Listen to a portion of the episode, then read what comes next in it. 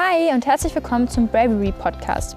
Hier verraten euch Auszubildende, Studierende, Macherinnen, Gründerinnen und Kreative ihre Tipps und Tricks, wie sie nach der Schulzeit die ersten Schritte in Richtung Beruf gegangen sind. Es gibt handfeste Erklärungen und ganz persönliche Ratschläge. Es geht um Berufe, Ausbildungen, ums Studium, aber auch um spannende, krumme Werdegänge. Alle zwei Wochen kommt eine neue Folge. Ich bin Helena und mache voraussichtlich 2024 meinen Schulabschluss. Ich weiß aber noch gar nicht so genau, in welche berufliche Richtung es mal gehen soll. Aber Psychologie und Sport interessieren mich schon sehr. Deshalb wünschen wir uns, dass unsere Gäste euch und uns inspirieren, auf gute Gedanken bringen und Mut machen. Uns gibt es übrigens auch auf YouTube, TikTok und auf Instagram. Heute bin ich verabredet mit der Kunstturnerin Sarah Voss. Sarah ist 22 Jahre alt und schon dreifache deutsche Meisterin.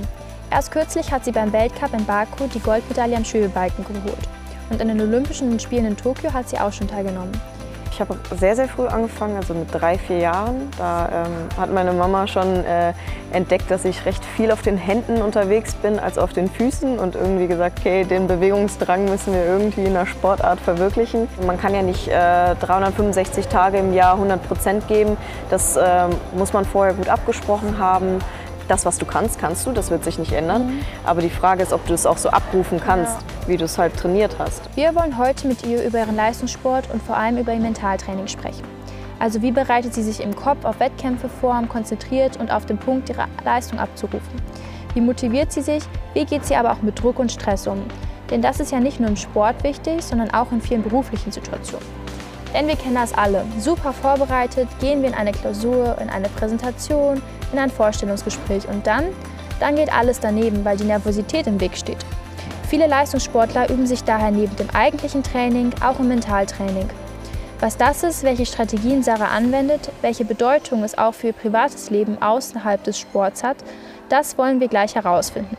Ich freue mich sehr, Sarah hier in ihrer Trainingsanlage an der Sporthochschule Köln zu treffen. Wir gehen jetzt mal rein und wir freuen uns, wenn ihr den Bravery Podcast 5 Sterne gibt.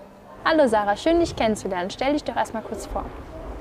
Hi, ich bin Sarah Voss, 22 Jahre alt und Mitglied der deutschen Nationalmannschaft im Kunstturnen. Ja, wenn du bereit bist, würde ich sagen, fangen wir dann direkt an. Ja. Also, welche Disziplinen fallen denn eigentlich alle unter den Begriff Kunstturnen?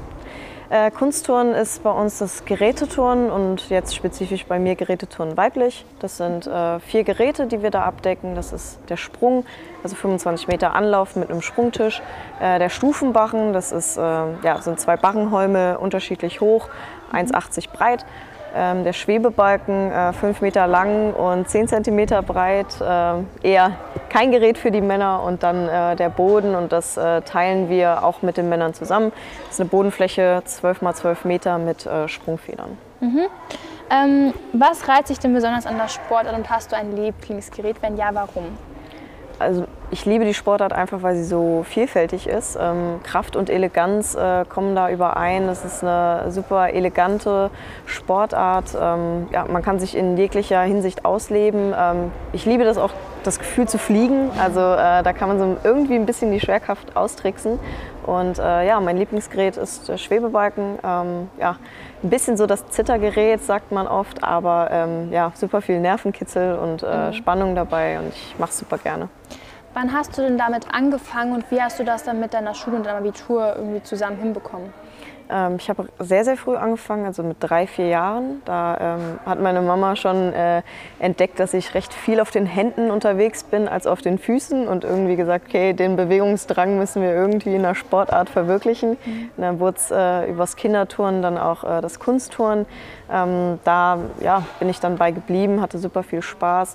Es war natürlich immer eine Aufgabe, das irgendwie mit Schule und äh, jetzt besonders auch mit dem Abitur zu mhm. vereinen hatte aber immer ein tolles Umfeld, das mich dabei unterstützt hat mit den Lehrern, ähm, sei es, dass ich Klausuren habe nachschreiben oder sogar vorschreiben können. Ähm, ich habe ich glaube, fünf Klausuren im Ausland geschrieben. Mhm. Ähm, also wenn ich dann irgendwie äh, bei Weltmeisterschaften oder so unterwegs war, ähm, wurde mir zur gleichen Zeit wie äh, zur Schule irgendwo ein Raum gestellt und äh, unter der Aufsicht meiner Bundestrainerin habe ich dann äh, meine Klausur geschrieben, auch meine Bio-Leistungskurs-Klausur in der 11. Klasse habe ich in Doha geschrieben. Und ähm, ja, also, also Sachen und ähm, ich habe mich natürlich sehr viel hinterhergehangen. Es war keine leichte Aufgabe, aber ähm, mhm. doch zu bewältigen und war auch mit Freude dabei. Cool. Ähm, wie schaut denn ein normaler Trainingstag bei dir aus? Ein normaler Trainingstag ähm, beginnt bei mir, also ich stehe relativ früh auf, 6.30 Uhr und dann ähm, ja, frühstücke ich, mache mich fertig, fahre zum Training. Dann ist 7.30 Uhr oder 8 Uhr meine erste Trainingseinheit. Und die geht dann so bis 10.30 Uhr, 11 Uhr. Dann äh, habe ich etwas Mittagspause, gehe dann um 15 Uhr nochmal ins Training und habe dann nochmal so zwei, drei Stunden Training und ab und zu in der Woche dann noch zusätzliches Krafttraining. Das äh, nimmt dann ein bis eineinhalb Stunden in äh, Anspruch. Und äh, ja, wenn der Tag dann noch äh, lang ist, dann ähm, auch Physiotherapie mhm. äh, darf man natürlich auch nicht vernachlässigen. Und ja, dann ist man so 19 Uhr, 19.30 Uhr zu Hause. Brauchst du denn diese Trainingsstruktur, also jetzt mit, die so durchgetaktet ist? Also eine Trainingsstruktur ist im Prinzip immer ganz gut. Ähm, mhm. Vor allem kann man sich daran langhangeln und man kann ähm, Trainingsfortschritte sehr gut äh, damit beurteilen. Aber ähm, wenn ich mich jetzt nicht äh, gut fühlen sollte, bin ich auch immer im engen Austausch mit meinem Trainerteam und gebe regelmäßig Rückmeldungen dazu, wie es mir geht und wie ich welches Training aufnehme. Und äh, dann baut man vielleicht auch mal zusätzliche Pausen ein oder auch eine zusätzliche Trainingseinheit, je nachdem. Mhm. Ähm, 2015 hast du das erste Mal an, einen, an, einer deutschen Meisterschaft teilgenommen. Da warst du so ungefähr 16, so ungefähr so alt wie ich. Wusstest du denn damals schon, dass du das als professionelles Beruf machen möchtest oder hattest du, beziehungsweise hast du auch noch andere Pläne gehabt? Ja. Ähm, also ich habe relativ früh, also ich würde jetzt sagen so um 2012 rum, da war ich auch so 12, 13, da habe ich so die ersten Male so richtig Olympia mitbekommen. Das war in mhm. London. Ähm, da sind äh, jetzt Trainingskolleginnen äh, von mir, so Elisabeth Seitz ähm, als äh, großer Name mit äh, dabei gewesen. Und ich habe den Wettkampf so mit Freude verfolgt und habe dann ab da irgendwie entschieden, okay, Olympia ist ein Riesentraum von mir, den, oder von mir, das möchte ich unbedingt erreichen. Mhm. Und dann habe ich da mich langsam dran, ja, also darauf hingearbeitet. Ich habe wie du gesagt hast, 2015 meine ersten deutschen Meisterschaften mit Elisabeth Seitz bestritten und äh, da auch ähm, ja, total ein Feuer gefunden und mich weiterentwickeln wollen. 2016 hat es dann knapp nicht gereicht für Olympia, aber dann noch mehr Ehrgeiz gehabt. Und ähm, ich, ich sehe es auch gar nicht so sehr als Beruf, sondern einfach als Leidenschaft, die ich irgendwie ähm, ja, in Anführungsstrichen zum Beruf machen konnte, mhm. ähm, weil ich mache es wirklich sehr, sehr gerne und äh, ja, freue mich eigentlich immer, was Neues dazu zu lernen. Ja. Ähm, wie war das dann für dich, als du 2018 Gold in der DM in Leipzig bekommen hast? Das war unbeschreiblich, weil ähm, also bis zu dem Zeitpunkt äh, war für mich klar, ich bin zwar gut, aber ich bin nicht die Beste. Und ja, ich habe mich schon immer ähm, oder habe schon immer darauf hintrainiert, auch die Beste in Deutschland zu sein, aber mhm. es gar nicht gewagt auszusprechen, weil es einfach so große Namen in Deutschland gibt, die ähm, jahrelang bestehen, die jahrelang äh, ihre Leistungen abrufen. Da habe ich nie gewagt zu träumen, dass ich da rankomme. Ja, und dann das erste Mal Deutsche Meisterin da 2018 am Sprung und Balken zu werden, das war für mich ein sehr, sehr cooles Gefühl. Mhm. Ähm, jetzt bist du 22 und hast gerade Gold in Baku beim Weltcup geturnt. Außerdem warst du ja letztes Jahr in Tokio bei den Olympischen Spielen und du hast auch schon an der Europameisterschaft in Basel teilgenommen und bist auch noch dreifache Meisterin. Also das ist schon sehr beeindruckend und setzt auch ein straffes Programm voraus. Wie ähm, kriegst du das denn hin? Wie trainierst du? Weil man muss ja auch im Kopf dafür fit genug sein. Ähm, dadurch, dass ich super früh mit dem Leistungssport auch so angefangen habe, ist das ähm, beinahe normal für mich, dass ich so viel Zeit da rein investiere. Aber auch da ähm, ist es immer super wichtig, dass man im Voraus plant, dass man ähm, ja, gewisse zeitliche Perioden setzt. Also man kann ja nicht äh, 365 Tage im Jahr 100 Prozent geben. Das äh, muss man vorher gut abgesprochen haben. Äh, wir haben am Anfang des Jahres meistens immer so ähm, ja, Gespräche, wie das ganze Wettkampfjahr aussehen wird dann äh, schauen wir uns an, welche Wettkampf, äh, Wettkämpfe wir realisieren wollen und welche nicht. Und darauf baut dann der Trainingsplan auf, dass man eben auch so eine Periodisierung bekommt, dass man Ruhephasen hat, dass man Hochphasen hat, in denen man viel trainiert und weniger trainiert. Und äh, dadurch kann man das auch sehr gut nachhaltig gestalten und ähm, ja, den Fokus drauf, drauf behalten. Ähm, wie wird denn entschieden, wer in einen Wettbewerb teilnehmen darf? Ähm, wir haben, also es kommt auf den Wettbewerb an. Jetzt in, bei den Weltcups war es beispielsweise so, dass zwei Athletinnen fahren durften. Mhm. Und äh, wir hatten im Vorhinein abgesprochen, ähm, wer in Frage kommt, wer überhaupt daran teilnehmen möchte. Und da hatten sich gar nicht so viele gemeldet, deswegen war das relativ klar, wer dann fährt. Mhm. Aber ähm, so bei großen Welt, äh, Weltmeisterschaften oder Europameisterschaften ähm, gibt es Qualifikationswettkämpfe. Das wird bei uns dieses Jahr die deutschen Meisterschaften sein im Juni. Mhm. Das ist eine Qualifikation äh, für die Europameisterschaften im August in München. Und äh, da werden die besten acht Athleten ähm, ausgewählt und die haben dann nochmal einen internen Wettkampf, wo dann die besten fünf plus die sechste als Ersatzturnerin dann zu den Europameisterschaften fahren. Okay. Ähm, du hast mal in einem Interview gesagt, dass Touren sehr viel mit dem Kopf zu tun hat. Was meinst du damit genau und was versteht man denn unter diesem Mentaltraining? Ähm, Touren hat wahnsinnig viel mit dem Kopf zu tun, ähm, vor allen Dingen, weil man eigentlich gar nicht unaufmerksam sein darf und kann ähm, ist man in einem Moment unaufmerksam, kann es halt passieren, dass man sich ernsthaft verletzt und, mhm. äh, und das will keiner.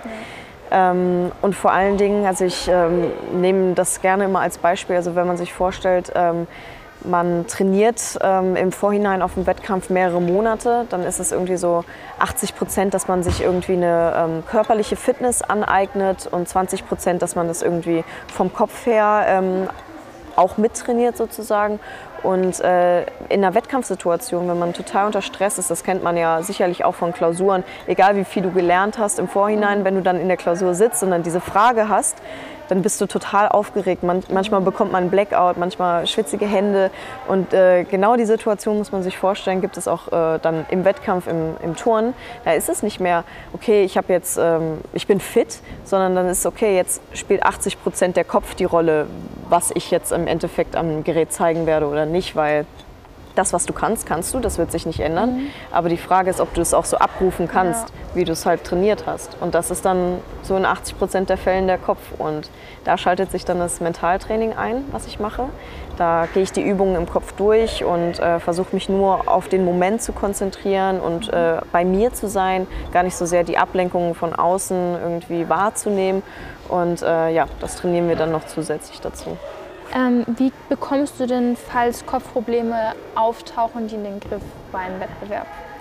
Ähm, beim Wettbewerb ist natürlich deutlich schwieriger, weil man da ähm, extrem unter Druck ist. Aber auch da versuche ich dann über Atemtechniken mich irgendwie zu beruhigen und äh, gehe nochmal ins Gespräch mit meiner Trainerin und meinem Coach und dann besprechen wir Sachen, die wir auf jeden Fall beeinflussen können und versuche die Sachen, die ich überhaupt nicht beeinflussen kann, auch äh, gar nicht zu sehr an mich heranzutragen und ähm, ja, wenn man das zum Beispiel im Training merkt, äh, dass man irgendwie Angst bekommt oder eine Blockade hat, dann versuchen wir uns wieder ein paar Schritte zurückzubewegen, äh, irgendwie Grundlagen zu machen, ein besseres Gefühl zu bekommen, vielleicht nochmal eine Hilfestellung vom Trainer und dann, dann klappt es in den meisten Fällen. Was waren oder sind Höchstleistungs- bzw. Stresssituationen für dich? Also eine Situation hatte ich auf jeden Fall 2019. Ähm, die, ich glaube, die größte Stresssituation in meiner Karriere bis dahin, weil äh, wir hatten die Weltmeisterschaften in Stuttgart und die Weltmeisterschaften waren super wichtig für uns als Team, weil wir uns da für Olympia qualifizieren äh, wollten. Da mussten wir unter den besten zwölf äh, Teams sein äh, auf der Welt und äh, angetreten sind, glaube ich, 20. Und ähm, ja, auch für mich eine super stressige Situation, weil ich wusste, okay, meine ganze Familie ist da, Freunde sind da, ich bin im eigenen Land, wir haben Live-TV da, die Halle hat 10.000 vollbesetzte Zuschauer.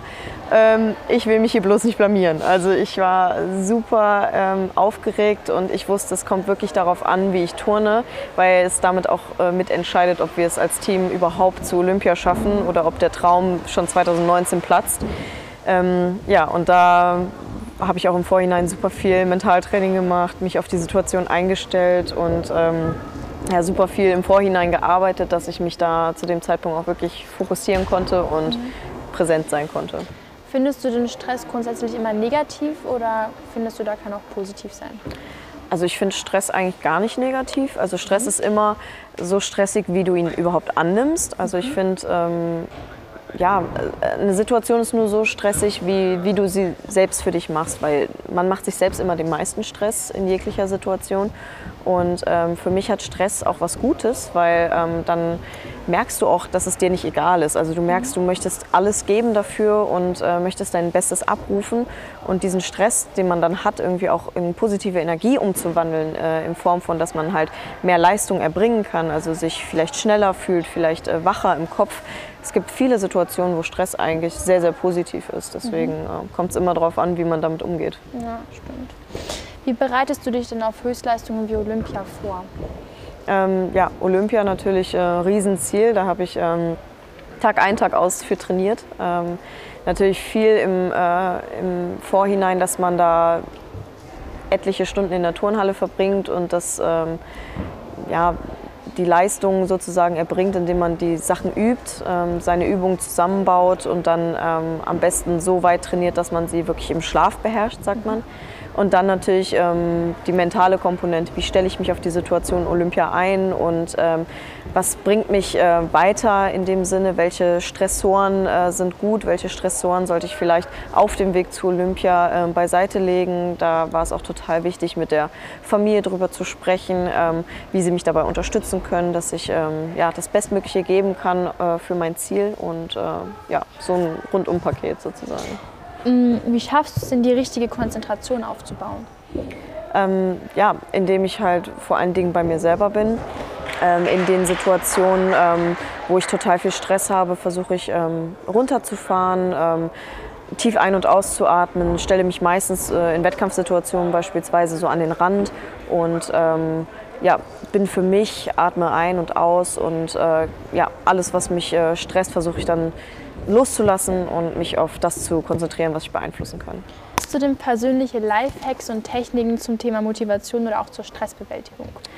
Ähm, Lifehack Nummer eins äh, bei mir ist, äh, wenn ich äh, total viel Stress habe, dass ich ähm, ja, mir einen ruhigen Ort suche, dass ich äh, mich vielleicht hinsetze, mal die Augen zumache und einfach mal tief ein- und ausatme.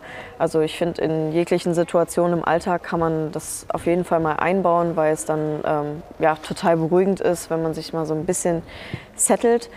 Motivieren ist natürlich immer äh, gut, wenn man da so ein Ziel vor Augen hat oder wenn man sich so, ein, so eine Art Plan macht. Äh, bei mir ist es, sei es im Training oder ähm, in der Uni oder damals in der Schule. Ähm, ich habe mir vorgenommen, was ich heute an dem Tag schaffen möchte und konnte das äh, wie so eine To-Do-Liste dann so abhaken. Dann mhm. fühlt man sich einerseits so, als hätte man es, also hat man so einen Überblick und mhm. hat ein gutes Gefühl dabei, aber auch dieses ähm, Erfolgserlebnis, wenn man so Sachen abhaken mhm. kann, abstreichen kann und das motiviert einen auf jeden Fall auf dem Weg zu einem größeren Ziel. Okay. Ähm, du hast auch schon ziemlich viel erreicht im Sport und da hast du bestimmt auch mit Erfolgsdruck so ein bisschen zu kämpfen. Wie gehst du damit um? Im Erfolgsdruck ähm, ja, ist natürlich äh, total schwer. Also man hat, äh, ich glaube, den meisten Druck macht man sich auf jeden Fall selbst. Ähm, mhm. ich, ich, weiß natürlich, dass äh, ich einige Erfolge dann auch doch schon erreicht habe und äh, gewisse Zuschauer oder vielleicht auch ähm, die Medien ähm, ja, so eine Vorerwartung äh, an einen äh, herantragen, mit der man vielleicht erstmal umgehen muss. Bei mir persönlich ähm, ist es so, dass ich ähm, ja, diese Erwartungen natürlich wahrnehme ähm, und natürlich auch Erwartungen an mich selber habe. Aber ähm, auch da ist es wichtig, dass man so unbeeinflussbare Faktoren einfach aus dem Weg räumt, dass man Sachen, auf die man sich fokussieren kann, wie ähm, die Leistung kann ich erbringen jetzt, dass man sich darauf konzentriert und mhm. dass man alles Mögliche drumherum ausblendet und äh, wenn man sich selber wohlfühlt, wenn man selber das Gefühl hat, man hat das Beste gegeben, dann, ähm, ja, dann ist es auch egal, wer wie welche Erwartungen hat. Man kann dann zufrieden sein. Mhm. Ähm, wie gehst du denn mit Niederlagen oder Verletzungen um? Ja, Niederlagen und Verletzungen sind natürlich immer unglücklich. Mhm. Ähm, die machen äh, ja, den meisten Frust, vor allem wenn man irgendwie das Gefühl hat, dass man äh, auf einem sehr guten Weg ist und dann kommt vielleicht eine Verletzung. Ähm, ja, das Wichtigste ist vor allem, ähm, die Situation zu akzeptieren. Wenn man sich äh, zu lange daran auffällt, äh, wie was gewesen wäre, wenn und äh, etlichen anderen Gedanken, dann ähm, ja, verschwendet man sozusagen seine mhm. Zeit. Es ist oft so, dass die äh, Situation natürlich blöd ist, aber wichtigster Schritt, wie gesagt, akzeptieren. Was sind die Optionen? Äh, was kann man äh, daraus ziehen? Welche Schlüsse beispielsweise? Was muss sich verändern? Und ähm, nach vorne blicken und dann das Beste daraus machen. Okay. Wie gehst du denn mit Fehlern um und analysierst du dann deine Niederlagen später auch? Ähm, Fehler sind in erster Linie menschlich. Also wenn wir keine Fehler machen würden, dann wären wir auch keine Menschen. Und das äh, ist auch total wichtig, dass man das für sich selber auch einfach ähm, erkennt und klar macht. Und ähm, natürlich, also wenn Fehler passieren, ähm, schaue ich darauf, analysiere äh, gerne, was ich hätte anders machen können oder was in der Situation vielleicht nicht optimal lief. Und ähm, ja, schaue, was ich verändern kann von den Sachen und ähm, versuche die dann ins Training zu integrieren und mit meinem Trainer abzusprechen und dann mhm. die beste Lösung daraus zu finden. Okay. Ähm, woraus besteht denn deiner Meinung nach eine Siegermentalität? Eine Siegermentalität besteht äh, aus den Faktoren der, ähm, des Selbstbewusstseins vor allen Dingen. Ähm, man soll sich selber vertrauen, seiner Leistung vertrauen, ähm, Vertrauen gegenüber ähm, äh, nicht nur seinen Fähigkeiten, sondern auch dem Umfeld, das man hat, das einen dahin gebracht hat. Ähm, vor allen Dingen bei mir ist das äh, der Trainer. Ich vertraue meinem Trainer zu 100 Prozent, dass er mit mir am gleichen Strang zieht und wir das gleiche Ziel verfolgen. Deswegen, wenn er sagt, hey, vielleicht machst du noch einen Versuch mehr oder äh, vielleicht reicht es für heute, vertraue ich ihm zu 100 Prozent. Mhm. Und ähm, ja, Siegermentalität natürlich auch, dass man sich Sachen zutraut. Also dass man nicht nur sagt, äh, ich kann mein Zeug, sondern ich traue mir auch zu, dass ich das Ziel erreiche. Mhm. Und äh, das ist dann mit Ehrgeiz verbunden, aber auch mit einer gewissen Realität. Und äh, mhm. wenn man ein realistisches äh, und ähm, attraktives Ziel hat, dann äh, freut man sich auch umso mehr, wenn man es erreicht. Ja. Ähm, denkst du, Berufstätige können von Leistungssportlern lernen? Ich denke auf jeden Fall, also ähm, Leistungssport hat mir viele Facetten ähm, beigebracht und auch ähm, Charaktereigenschaften, die mich bestimmt im Berufsleben weiterbringen ähm, werden. Also die Disziplin, ähm, Zeitmanagement äh, ganz vorne mit dabei und auf konkrete Ziele hinzuarbeiten, sich wirklich auch in Situationen, wo man vielleicht nicht so viel Zeit hat, wirklich hinzusetzen und gewisse Aufgaben abzuarbeiten. Ähm, das sind so Faktoren, die mir jetzt persönlich auffallen, die mir bestimmt auch weiterhelfen werden. Mhm. Ähm, 2022 standst du auch wegen der Kleiderordnung beim Turnen sehr in der Öffentlichkeit. Magst du mal erzählen, wie es dazu kam? Ähm, ja, wir haben äh, 2021 eine neue Turnanzugform äh, präsentiert und zwar einen langbeinigen Turnanzug. Äh, generell üblich ist ein traditioneller Anzug, der aussieht wie ein Badeanzug.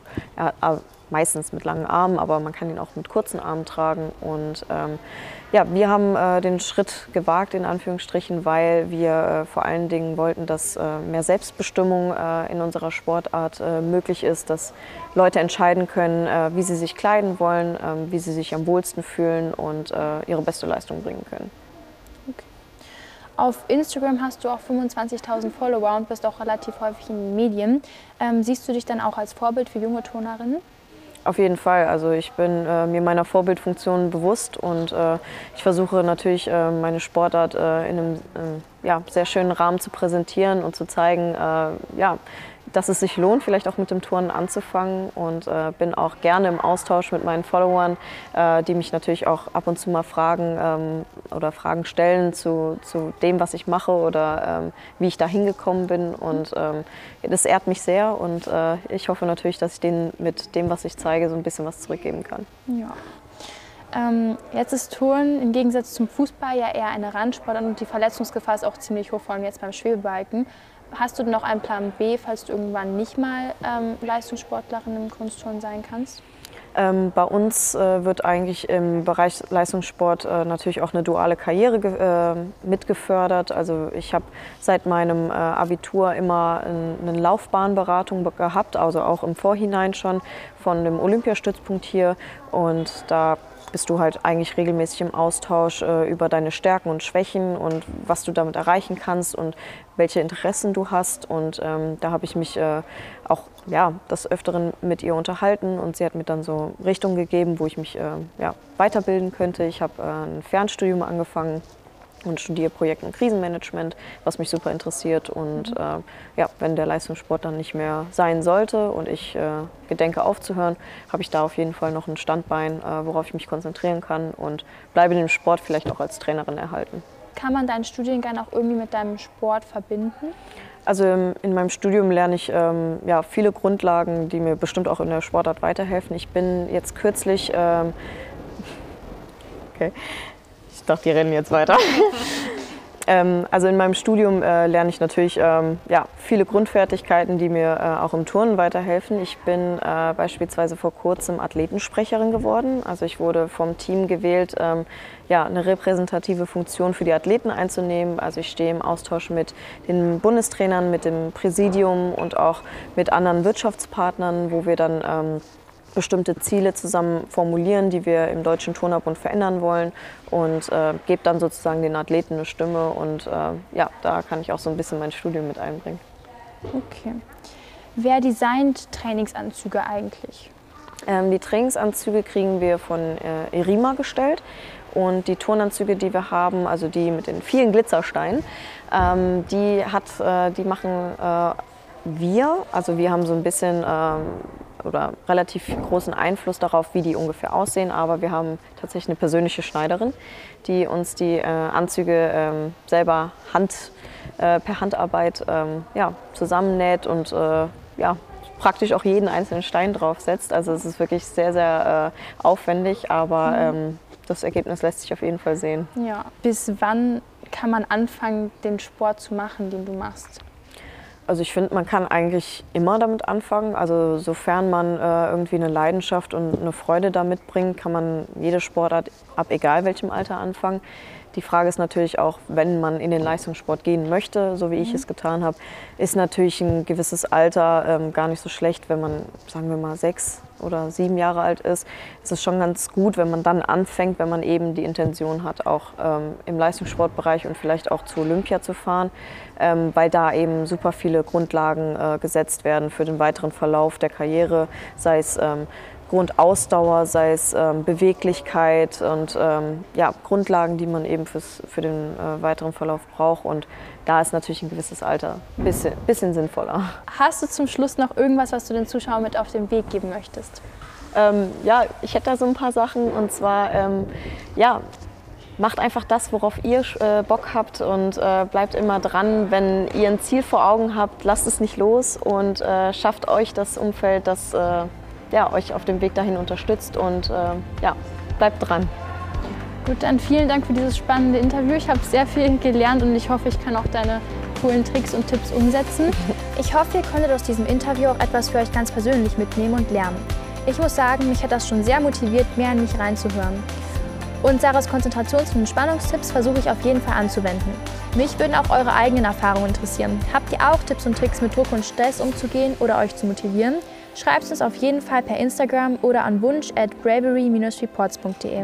Danke fürs Zuhören. Wir freuen uns über positive Bewertungen und abonniert fleißig den Kanal. Bis zum nächsten Mal.